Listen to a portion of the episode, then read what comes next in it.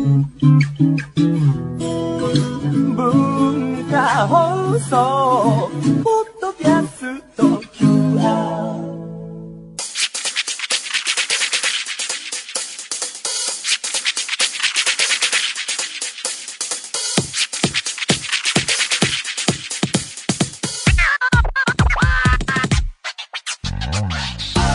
こんばんは。内山聖輝のワンクール。パーソナリティの内山聖輝です、えー、8月最後の放送になります、えー夏が終わっていく寂しさが少しありますね。まあでも東京の天気でいうとずっとね雨が続いててそれがまあ今週は結構晴れる日もあったりして、えーまた夏来たぞっていう感じではあるんですけれども甲子園もね決勝戦まで終わりましたし、えーまあまた中学生とか高校生の人は夏休み終わるぞなんていう人もいると思うので、えーちょっと季節が変わっていくのかなっていう気はしますが最近高校の同級生とまた集まって、えーご飯食べたりしましてただもうなんかね集まりが悪くなってて僕 LINE をやってないので LINE で向こうでグループ組んでるやつでスケジュール決まったのが後から来てああいけるなっていうんで行くんですけど5人ぐらいで集まる計画で僕まあ仕事も割と早めに終わったんで8時返して時間通りに行ったら俺含めてまだ2人しかいなくて えーみたいになって、えー先に始めながら徐々に徐々に集まってきてまあでも9時過ぎにやっと仕事終わったみたいな LINE 来てやっと来るみたいな子もいてだからなんかみんな同世代が仕事忙しくなってきてるんですよね。僕まあ27歳今月になりましたけれども。あのもう新人とかじゃなくからまたなんか移っていく感じなのかわかんないですけれどもみんな忙しくなっちゃって遊んでくれなくなってきてますね。でまあねそれくらいの年齢だと話すことといえばまあ仕事の話だったりまあ恋の話だったりね。まあこの間この映画面白かったよみたいな話もするんですけれどもまあそんな感じでたわいもない話で盛り上がったんですけれどもね。そこで出たのが結構そのみんなでアナログゲームも結構やってる仲間だったのでアナログゲームやりたいねって話になったんですけどなんか前は結構誰かの家の実家とかで遊んでたんですけどなかなかそれも最近では実現せずなんか例えば東京とかで、まあ、お酒飲めて大きいテーブルがあって、ね、欲を言えば個室でみたいな感じで遊べるとこないのかなとか考えたりしつつなんかそこで出てきたのがあのある友達がやったことあるって言ってたのが「カタン」っていう、えーゲームがあるらしいんですけどそれ僕はやったことないんですけど面白いらしくてそのカタンっていうのをやってみたくて。まあ僕の家にもねいくつかそういうのがあるのでまたやりだすとあれ本当に止まんないですからね。もう平気で朝までやっちゃうのでね。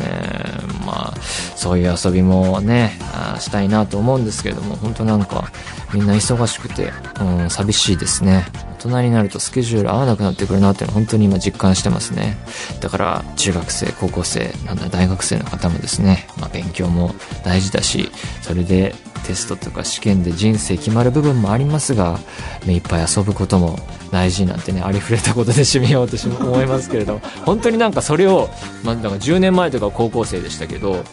なんかそれを実感しつつあるっていうかなんかでも高校生の頃にそういう大人たちが「いや今遊んどきな目いっぱい遊べ」とか言ったら浮気もって持つだと思うのでなんか自分が年を取ったなと今改めて実感しております。そんなこんなで、えー内山昂輝のワンクールスタートです。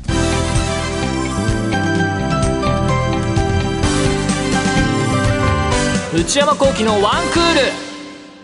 それではお便りを紹介します。えーラジオネーム、二郎さん。京都府の方、えー20代女性の方です。内山さん、スタッフの皆様、こんばんは。私は友人との旅行時や東京近郊で行われるアニメのイベントやライブに参加する際のホテルをかなりこだわって選択します。ホテルの外装、内装、かっこラグジュアリーなものや広い庭やオブジェがあるなど、えー部屋の内装、かっこ、できる限り部屋やベッドが広く、バス、トイレが別で、兄弟やシャワールームがあるなど、えーまた、えーベッドのマットレスや枕のメーカー、アメニティ、大浴場、朝食など様々な面を考慮することもあれば、好きなホテルチェーンであることや、ニューオープンのホテルであることだけで予約を確定することもあります。ホテルの宿泊が趣味の域にまで達しており、友人からは成金趣味と理解を得られません。そのため友人との旅行先で私だけホテルを別にすることもあります。はあ。内山さんはお仕事などで全国各地に宿泊される機会も多いと思いますが、旅行先のホテルや旅館などにこだわりなどはありますか？また、ホテル滞在時のエピソードなどがあれば教えてください。ええー、結構極端ですね。友人との旅行先で私だけホテルを別にすることもある。これはすごいですね。まあでもね、それは価値観ですよね。そこにそんなにお金出したくないっていう考え方もあるだろうし。まあでも旅行行って部屋飲みしたいみたいなのもあるかもしんないけど、観光で合流すればいいかっていう考え方だったら寝るとこ別でもまあいいかという感じもしますが。まあ、私の場合ですと、プライベートだったらこうやってこだわることもできるんですが、仕事だと、まあ大体用意されたものにそのまま別に何も文句も言わず止まるので、選択の余地は全くなくてですね、えー、受け入れるのみなんですけれども、こだ、だからそういう意味でこだわりはないでいるしかないというか、まあいろいろ思い出すのは、ドライヤーとかが弱いと困るなっていうのはありますよね。これ乾くかなみたいな。俺でも自分の家にあるドライヤー、あのー、この番組の内田プロデューサーと前番組やってた時に、だからもう5年とか前に、なんかもらって、やつをまだ使ってますからね。なんかその時に内田さんが、新しいすごい新型のいいやつ買ったとかって自慢してきたんですけど、でも髪短いじゃんみたいなみんなで生やし立てて、いや、いらないでしょみたいに言って、で、僕がもらうっていう謎の流れがあって、そのドライヤーまだ活用してて、まあ全然まだ現役でいけるし、結構風量も強いし、すぐ乾くので、だからね、ホテルとか、古めのホテル行った時にドライヤー弱いとちょっと困るのが一つと、あとそれで言うと、壁にくっついてるタイプの固定型のやつはすごい困るっていうか、なんか好きなとこで座って乾かしたい時に、あ、もうここで立ちっぱなんだっていう時が困るっていうのと、あとはね、最近のホテル Wi-Fi も揃ってるし、あとはそうね、あの、ツインベッドの時に、ああ、このスペースで、え、もうちょいセミダブルとかダブルを置いてるのがいいなって思うのは思いますね。一泊でツインベッドだったら別に意味がないですからね。あとはそうね。うん、自分でホテルとか泊まると結構、ホテルの中にある自販機とかも結構活用しますけどね。焼きおにぎりとか、たこ焼きとか売ってるやつ。あれ、妙に食べちゃいますね。なんか妙にお腹すく時とかあって、全種類コンプリートする勢いで買い集めてる時ありますね。うん。そんなとこですかね。だからプライベートで選ぶ時も、まあ、何かな、重視するのは、まあ、あんまり旅行しないので、ちょっと今、パッと出てこないですね。こんなあたりです。ラジオネーム、ナーツミーと、あの、伸ばす棒がついてる方です。えー、京都府21歳の方。えー、内山さんこんばんは。突然ですが、私は現在、歯科衛生士の専門学校に通っており、前回の放送で内山さんがフロスをしていたところ、セラミックが外れてしまったとお話しされていましたが、それがとても気になったのでメールを送らせていただきます。そうですね。あの、セラミックが外れて、もう歯医者に行って、えー、仮で埋めてあるところですね、今は。まず、そのセラミックをいつ頃つけたのかが気になります。確か最初のワンクールあたりで、もう、今日で138回目となる番組は本当にずっと聞いていらっしゃる。あたりでセラミックをつけることになったとお話しされていたような気がするので、もしその時のものなら外れてしまうのが早すぎるように思います。また、それが全て綺麗に外れてしまったのか、破損してしまったのかも気になります。セラミックは接着をしっかりすることで強度を持ち、逆に言えば接着がしっかりしていなければ、セラミック自体は金属より脆いので破損しやすく、外れやすくもなります。接着の問題なのか、内山さんに食いしばり、等の癖があるのか、内山さんのお口事情が気になって仕方ありません。かっこ笑い。何が原因だったのか、ぜひとも教えていただきたいです。長々と失礼しました。あ、それとセラミックとは関係ない話なのですが、私は患者さんが口を開けながら痛そうに顔をしかめるのが好きなのですが、内山さんは痛みを感じた時、表情に出す方ですか？我慢する方ですか？そちらも教えていただけると幸いです。かっこ笑い。なるほどね。セラミックは、おそらくはまあ割れたんでしょうね。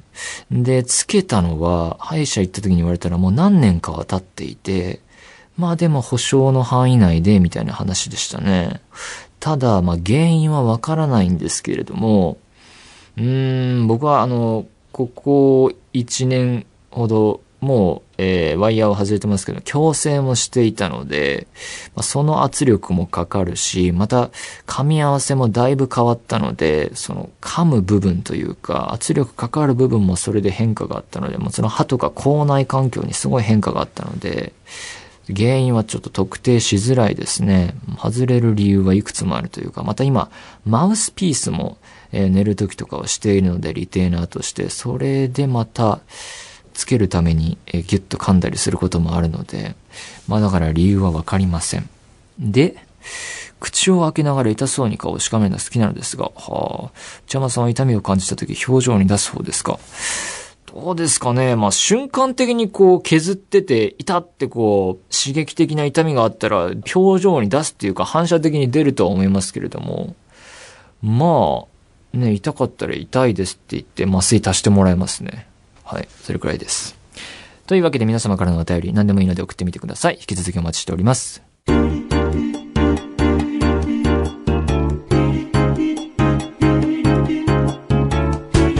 内山幸喜のワンクール。内山幸喜のワンクール。続いてはこちらです。ムビログ。えー、このコーナーは私内山が最近見た映画についてただひたすら語らせていただくコーナーでございます。今回取り上げる作品はこちらです。スパイダーマン、ホームカミング。えー、アメリカ映画で2時間ちょい133分の映画です。監督はジョン・ワッツという人で、えー、原作がありまして、まあ、まあ、皆さんご存知だと思いますけれども、マーベルコミックの漫画で、えー、今回の映画のクレジット的にはスタン・リー、スティーブ・ディッコという方々によるものとなっています。まあ、簡単に概要を説明すると、えー、今回のスパイダーマンホームカミングは、スパイダーマン3度目の実写映画化になっていて、えー、1回目はサムライミ監督バージョンで、2002年公開から2007年まで続いて、えー、1、2、3、3部作でした。えー、それがまたリブートしまして、えー、今度はマーク・ウェブっていう監督で、この人は500日のサマーの人ですね。えー、それで評価されて抜擢されて、2012年から公開が始まって2014年まで続いて、これが2部作で終わっています。えー、このマークウェブ版の、えー、スパイダーマンの方は続編の計画あったそうなんですけれども、まあ、興行収入が思ったほどだったのか、それは白紙になりまして、えー、今回またホームカミングからまたリブートとして始まったという流れです。まあ、そのニュースを聞いたときは正直またやんのかっていう感じはしましたけれども、今回の作品を見てみると、あ、そういう狙いなのねという感じになっておりました。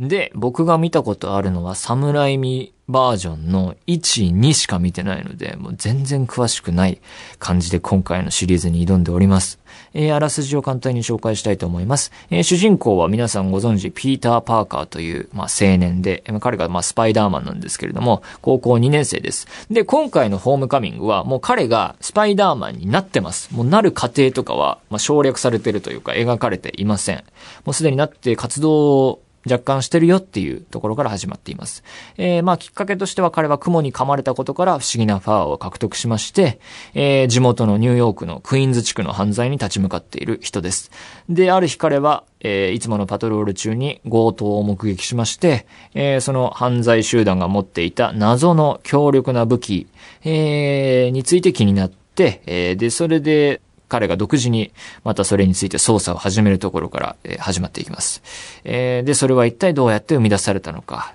スパイダーマン、ピーター・パーカーは、運命やいかに、みたいな話の流れです。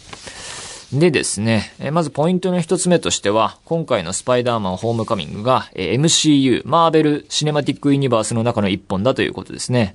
なので、新生スパイダーマン、あの、トム・ホランドっていう役者さんが演じているんですけれども、もう映画の初登場というかデビューは済ませているんですね。えー、何に出たかっていうと、シビル・ウォー・キャプテン・アメリカっていうですね、映画にもう出てまして、えー、この映画はキャプテン・アメリカっていうまた違うシリーズの3作目なんですけれども、で、これがどうして可能になったかっていうと、2015年にスパイダーマン映画シリーズの権利を持っていたソニー・ピクチャーズと、えー、ずっとマーベルの映画やってる、えマーベル・スタジオが、え手を結ぶことが決まりまして、なので、今回スパイダーマンもアベンジャーズの世界とこう、クロスオーバーというか、合流することができたっていう経緯があって、えー、なんでもシビルウォーでデビューしてるんですね。で、マーベル・シネマティック・ユニバースって何かって言いますと、これがまあ今世界中で大ヒットを飛ばしている映画プロジェクトなんですが、まあ、アイアンマンだったり、ハルクだったり、マイティー・ソーとか、キャプテン・アメリカ、まあ、ドクター・ストレンジとかもありましたが、まあ、ガーディアンズもそうですね。そういうこう単独の、まあ、あるいは集団のヒーロー映画シリーズがあって、まあ、そういうのを積み重ねていったところで、えー、それが一堂に会するアベンジャーズシリーズをまあ定期的にやって、今度はまた単独の作ってって、パート2とかでやってって、またアベンジャーズやってみたいなので、こう、えー、映画作っていこうっていうプロジェクトがあって、まあ、それの MCU って言うんですけれども、それはまあ世界観を共有していて、だからこう、アベンジャーズで大集合する以外にも、お互いの映画を出演し合うというか、キャラクターが行き来するみたいな。なんでこう、キャプテンアメリカの映画シリーズなんだけど、アイアンマンも登場するし、シビル・ウォーにスパイダーマンも新しく出るし、みたいなことをやっていて、まあ、要はだから、全部見なきゃ感が半端ないんですよね。MCU って。なんですけれども、僕が見たことあるのは、マイティー・ソー一作目見たかなっっていうおぼろげな記憶と、アイアンマン1、2は見た覚えがある。アベンジャーズも1話見たかなぐらいでも本当に全然見てなくてですね。そんな私はまあ、今回の映画見たらどうなるかっていう感想でもあるんですが、えー、まあ、今回のスパイダーマンホームカミングも MCU の本当に一本なので、時系列的にもですね、シビル・ウォー、キャプテン・アメリカの後の世界になってまして、だからもうそれこである程度設定というか世界観はもうみんな知ってるよねっていう感じで始まることは始まります。だからもう出来上がった中で始まるというか、んで、僕、シビル・ウォーもあの、申し訳ないですが、見てなくてですね。どうやらヒーロー同士で内輪もめが始まってるらしいですね。アベンジャーズの中でも揉めてるらしいんですよ。えー、なんです、なんですけれども、それは知った方がいいですね。だから、で、導入から、今回のホームカミングの導入から、それも関係してくるので、で、それがまた悪役の、今回の、えー、悪役の成り立ちにも、えー、原因として関係してくるんでね。まあ、結構だから密接に繋がっているといえば繋がってますね。だし、えー、それに加えて、アイアンマン、えー、トニー・スタークも、今回のホームカミングにすごい重要キャラとして出てくるので、じゃあアイアンマンも見なきゃいけないかな、みたいな気持ちになることは若干ありますね。で、そこで出てくるのが、マーベル・シネマティック・ユニバースの知識薄くても楽しめるのか問題。ですよね。まあ、言い換えれば、スパイダーマンホームカミングっていう映画は単独で成り立っているのかっていう、一元さんお断りじゃないのかっていう点が気になってきますね。で、確かに、もうね、始まってオープニングからですね、スパイダーマンホームカミングを見たっていうテンションで来たんですけれども、そのマーベルのロゴとともに、この日本のテレビアニメのオープニング的な、アベンジャーズキャラ紹介みたいな部分があって、ブワンブワンみたいな感じで次々といろんなキャラが出てきて、だからこう、あれみたいな、アベンジャーズなのかみたいな始まり方で、だし、あと、いろんなキャラクター、ヒーロー出てくるんですけども、彼のシリーズ見てないから、このキャラクターのギャグ俺に、なんとなくもちろんね、映画雑誌とかも読んでますから、なんとなくの、あ、このキャラは堅物キャラなんだなとかっていうのはわかるんですけども、この彼がこれをやってる、えー、ちょっとギャグっぽく演出されてるシーンは俺に100%伝わってるのかなっていうシーンはあるし、あと、アイアンマンの話もちょっと関わってくるんですけれども、僕もね、結構だいぶ前に見たのでね、このキャラクター性とかね、この人誰だっけみたいなのもあったりして、今回、ジョン・ファブローっていうアイアンマン1、2の監督をやった人で、この番組で紹介したシェフっていう映画の監督でもある、えー、ジョン・ファブローが演じるハッピー・ホーガンっていうキャラクターもすごい重要なキャラクターとして出てくるんですけれども、彼もね、この人誰だっけって感じなので、そういうのはありますね。あとまあ、その、さっきも言いましたが、今この世界事情どうなってんのっていうのがありますよね。アベンジャーズがいる、前提の世界観なので、彼らの戦いによって人々にもたらされたもの、世界への影響っていうのがある上で、またスパイダーマンが現れるっていう感じなので、それがどうなってるのかわからないっていうのはありますが、まあ、しかしですね、見終わって思ったのは、僕自身としては、このスパイダーマンホームカミング、パッと単独で見ても十分に、えー、飽きずに、まあ、そんなに置いてきぼりにならずに、本当楽しめる、いい作りになってるので、おすすめできるんじゃないかなと。あの、何より早く、2見たいって思える出来だったので、次回作が見たくなる映画でした。で、何が面白かったかっていうと、ここが、ここからがパート2になるんですけども、この映画のポイント。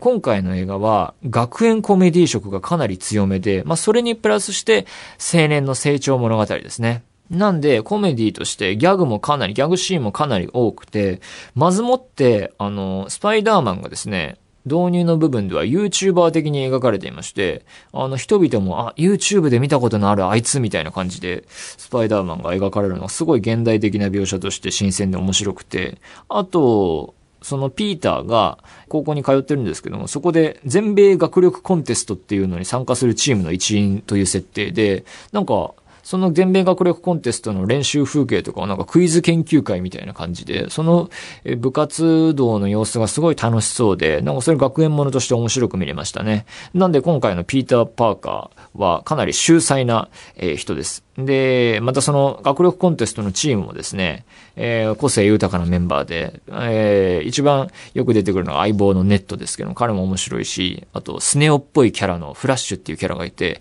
これはあの、ウェス・アンダーソン監督のグランド・ブダペストホテルに出てた、あの、若い子なんですけども、トニー・レボロリさんっていう俳優さんで、彼を久々に見て、あ、これやってんだって思いましたが、あと、皮肉屋っぽい一匹狼の女性のミシェルっていう子がいたり、あと、え学園のマドンナで、えピーターの憧れのリズっていう女性キャラがいたり、またそのチームが多様な、えー人種の役者さんで構成されていて、それも興味深い点だし、なので、まず第一に学園映画として面白く見れてるので、そこがポイントですね。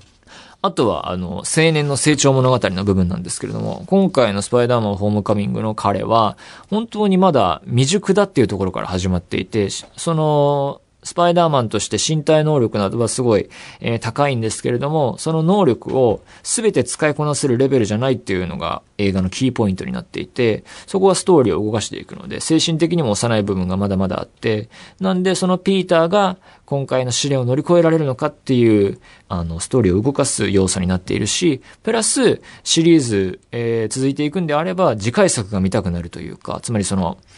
彼が今はこうだけれども成長した姿を見たい。もっと、えー、スパイダーマンとして全能力をフル活用しなきゃいけない敵が現れた時にどう彼が立ち向かうのか見たいっていう作りになってるので、そこが良かったんじゃないかなと。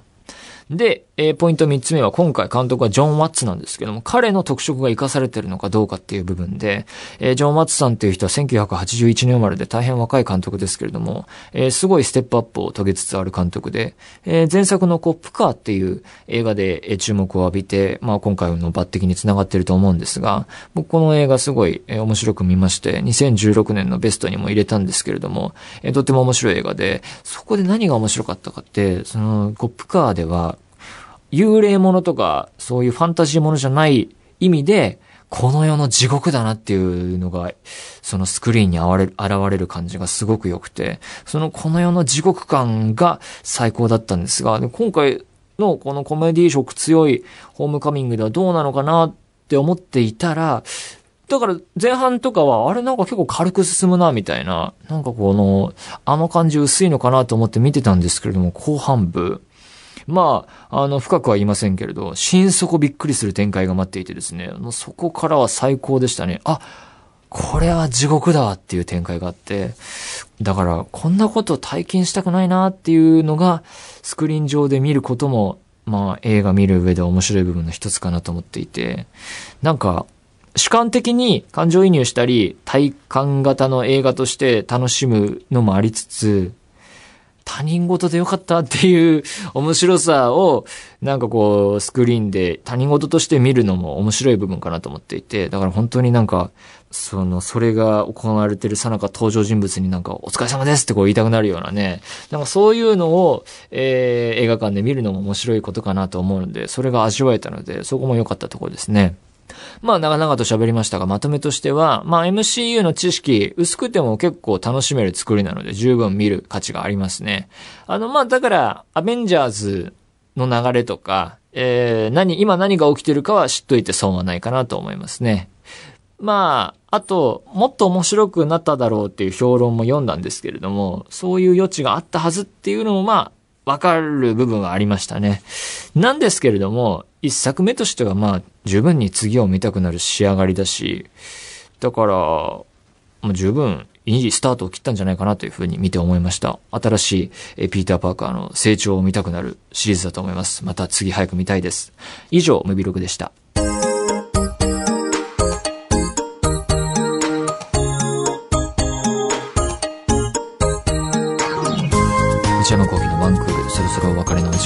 えー今日はスパイダーマンについていっぱい喋りましたけれども、あのー結構徐々に、あの、見たい映画がガンガン公開され始めつつあるので、また、ムビログも時間を置かずやりたいなと思っております。番組では引き続き皆様からのメールをお待ちしています。現在は夏休み特別企画として皆様から怖い話を募集しています。実際に体験した話でも結構ですし、創作でも構いません。